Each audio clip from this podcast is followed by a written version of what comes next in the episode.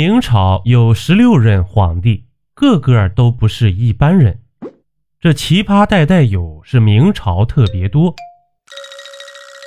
这自从猪腰子脸朱重八建立明朝以来，继位的十六个皇帝，一个比一个奇葩。接下来呀，咱们就从称呼、职业、爱好和生平的基本简介扒一扒老朱家的料，请各位大老爷们坐等吃瓜，您听我来说。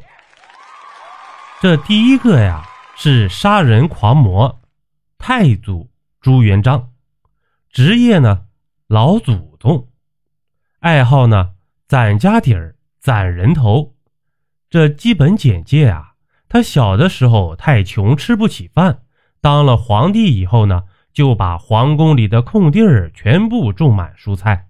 这明朝开国皇帝朱元璋，小时候呢是放牛娃，长大后当了和尚，没钱、没权、没颜值的三无人员。这本来啊，饭都讨不到，快饿死了，更不用说买房子、讨老婆了。幸好啊，他心思缜密，双商报表，抓住机遇，成功升职加薪，当上总经理，出任 CEO，迎娶白富美，走上了人生巅峰。这好不容易啊，当上了皇帝，这穷人病却犯了，坐拥天下，享不起福，这心里一天比一天焦虑啊。这慢慢出现了心理障碍，得了一种只能靠杀人缓解压力的病，于是几乎杀光了身边所有人，光官员就杀了十五万家。虽然没读过什么书，却热衷给子孙后代取名字，给后人定了二十个字辈，还要求啊用金木水火土来循环，这导致后来孩子生太多，字儿不够用了。这聪明的子孙们。于是造出了一张元素周期表。这第二位啊，是下落成谜的惠帝朱允文，职业呢是乖孙子，爱好呢躲猫猫。这生平简介，他强调仁政，相亲相爱，却在一夜之间消去了五个叔叔的兵权。这老爹死得早啊，大哥也死得早，爷爷死得不早，于是呢。皇位正好落到了朱允文手里，这位家里呀有皇位等着继承的乖宝宝，好青年，运气不太好，一不小心呢，叔叔造反了，一不小心啊，这皇位又丢了，一不小心啊，连自己的下落都丢了。这第三位啊，颜值最高的成祖朱棣，职业呢篡位的，爱好工作，这生平简介啊。他倡导大家说真话，但只要一听到别人提建文帝就杀人。这虽然明朝皇帝里他颜值最高，身材最好，最会打仗，最爱工作，可是呢，他是篡位的。虽然他自称是大脚马皇后的儿子，可是大家都笑话他是异族小老婆生的，毕竟他是篡位的嘛。在位二十二年，朱棣化身工作狂人，从来不休息。天不亮就上班，这下了朝啊，就和大臣一起吃工作餐。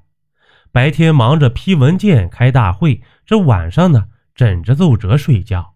给他颁一个年度敬业奖吧。不过他得了一种找不到乖侄子、睡不着觉的病，所以每天下午茶的时候啊，都要出门去找朱允文。这第四个呀，短命吃货仁宗朱高炽。职业呢？美食主播，爱好吃东西。他的简介呢？因为贪吃，胖到夜里翻身都要老婆帮忙。朱高炽同志啊，胖人多福，登基前就文治武功。由于爸爸太能干，当上皇帝之后就没啥压力了。原本就心宽体盘的他，这下更胖了。于是发挥胖子的本能，满天下搜罗好吃的。终日沉迷美食，御膳房成为皇宫里最热闹的所在。得了肥胖病的他，连走路都要太监搀扶。这过了十个月呢，他就胖死了。第五个，斗蛐蛐的好同志，宣宗朱瞻基，职业文艺青年，爱好斗蛐蛐。生平简介呢，他重农抑商，打压商人暴利，但到处买蛐蛐，导致蛐蛐价格暴涨。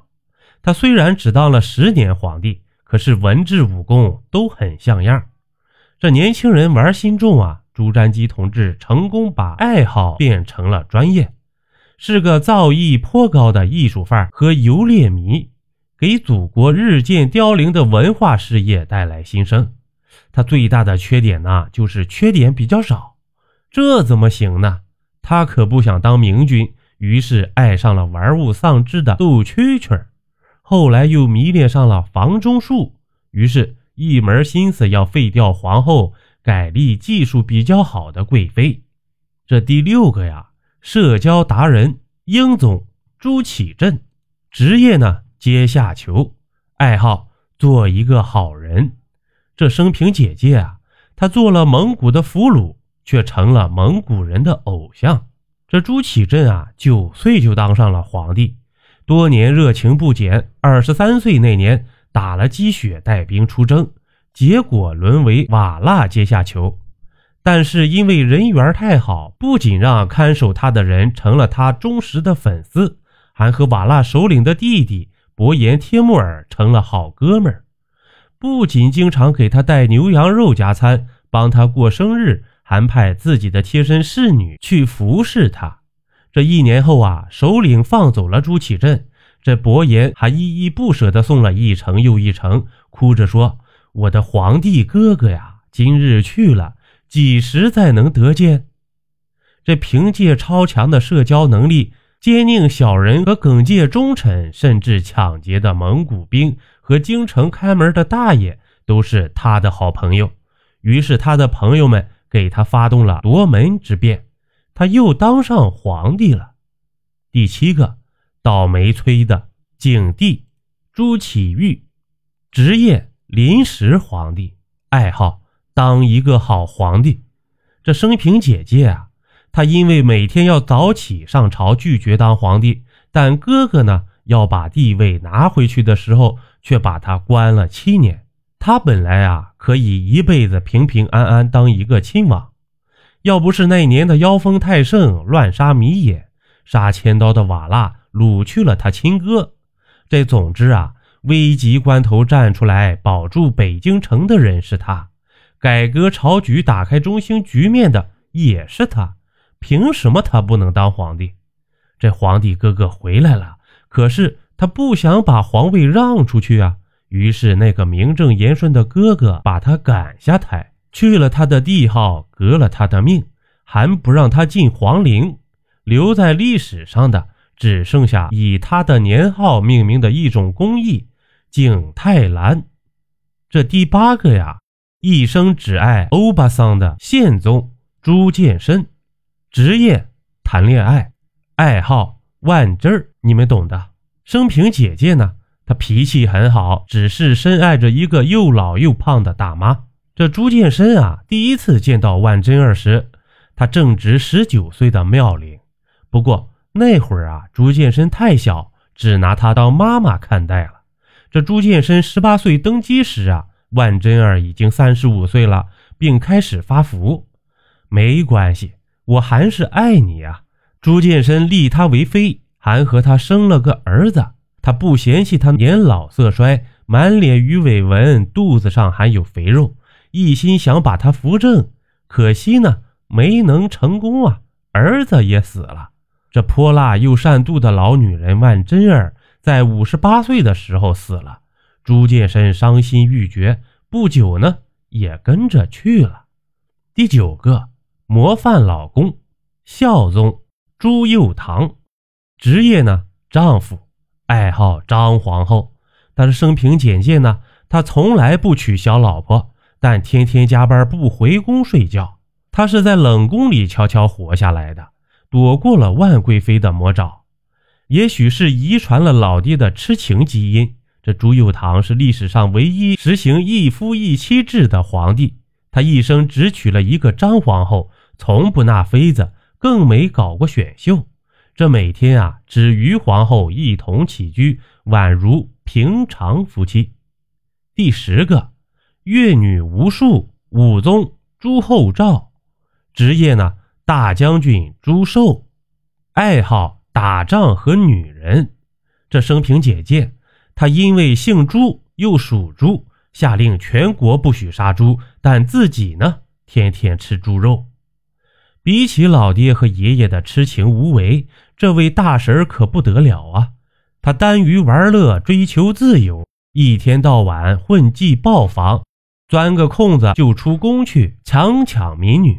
这女人玩厌了，他还玩起了男人。但是他还喜欢纵马高歌的军旅生涯，仗也的确打得不错，是御驾亲征的狂热爱好者，给自己编了个大将军朱寿的。假身份亲自上场杀敌，居然打败了鞑靼军。第十一个，沉迷冷战，世宗朱厚熜，职业炼丹师，爱好和大臣冷战。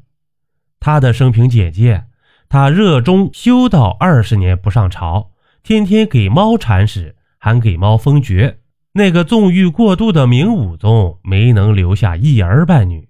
于是皇位扔给了堂弟朱厚熜。面对天上掉下来的皇位，他膨胀了。他硬要把自己爹妈弄成皇帝、皇太后。这大臣们当然不干了。你继承的可是武宗的地位，要不要把祖宗三代全追封一下呀？于是这君臣僵持二十多年。嘉靖二十一年的时候，朱厚熜不知怎么的。惹恼了一群宫女，这宫女们呀，偷摸打算勒死皇帝。虽然他命大没死成，却从此患上了宫女恐惧症，不敢在紫禁城住了，这搬到了西苑，沉迷炼丹去了。这后来他就丹药吃太多，膈应死了。第十二个，鞠躬尽瘁，穆宗朱载后，职业嫖客，爱好女人。他的生平啊，他向户部借款给后宫的小老婆买珠宝。这户部尚书说：“你买可以，钱我不借。”这朱载后一生精虫附体，为后宫女人鞠躬尽瘁，死而后已呀。什么茶杯、龙床，全都画着少儿不宜的图，夜夜笙歌，美女相伴。这搞不动了，就吃春药。这后来啊，身体被掏空，卧床休养了两个月。这起床后呢，继续不可描述。这俗话说，没有耕坏的田，只有累死的牛啊。他终于累死了。第十三个宅男神宗朱翊钧，职业呢宅男，爱好罢工。他的生平啊，从小他妈对他要求严格，要他天天早起读书。于是他登基后召回天下书院。大名鼎鼎的万历皇帝是明朝在位时间最长的皇帝，然而没什么卵用啊！为了立太子的事情，他跟大臣闹掰了，索性把自己开除了。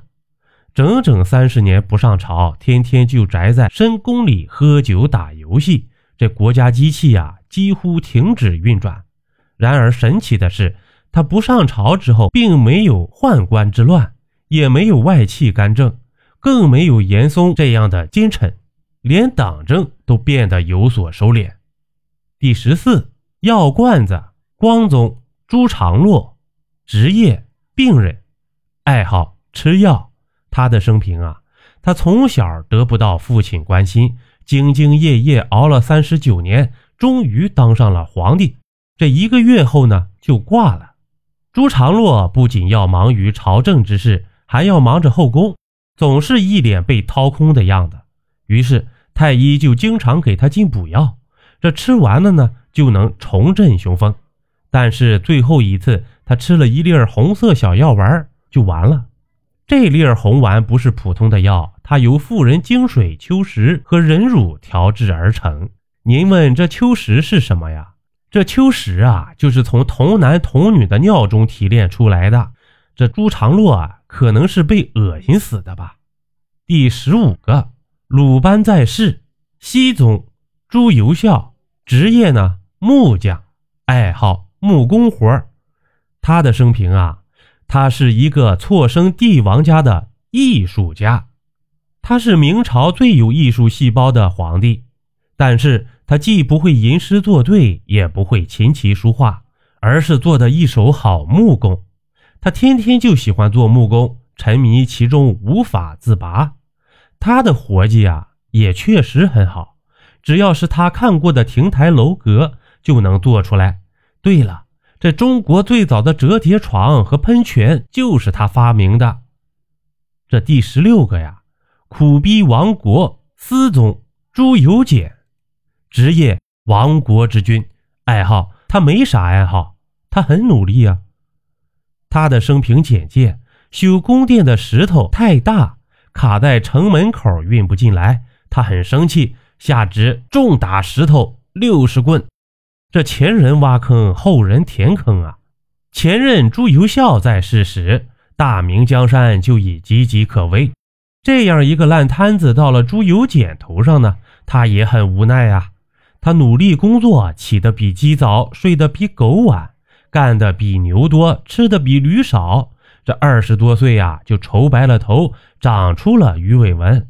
虽然他很努力，但什么也没能改变。这李自成的叛军杀进皇宫的时候，他砍死了老婆孩子，跑到了一棵歪脖子树上上吊死了。这于是啊，就有人细说了：这大明王朝啊，开局一个碗，结局一根绳啊。